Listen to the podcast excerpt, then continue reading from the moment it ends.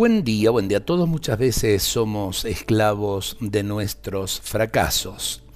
El miedo al fracaso nos lleva a fracasar porque nos convierte en personas débiles, vacilantes, sin iniciativa, nos lleva a dudar permanentemente. Entonces nuestras decisiones no son firmes y no ponemos todo nuestro ser en lo que hacemos.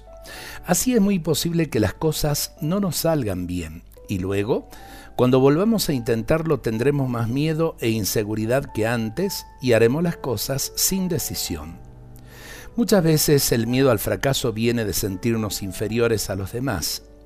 Tenemos temor a equivocarnos otra vez porque sufrimos mucho cuando los demás nos miran como fracasados.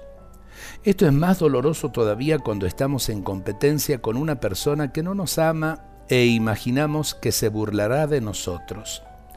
Pero en realidad los fracasos no deberían ser algo tan terrible. Una persona sabia es capaz de aprender de los fracasos y cada error le sirve para mejorar, para perfeccionarse, para aprender algo nuevo, para crecer. Después de un fracaso el sabio vuelve a comenzar con más luces, sabiendo mejor lo que hay que hacer y lo que no conviene hacer.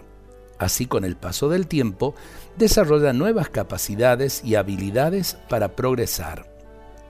Esto sucede si de verdad confiamos en el Señor, cuando caminamos y trabajamos con Él, cuando lo consultamos y ponemos en la oración nuestras tareas y proyectos. En el fracaso una persona sabia es capaz de descubrir el amor de Dios, que la llama a levantar los ojos y le ofrece una nueva oportunidad. Entonces se entrega una vez más con esperanza.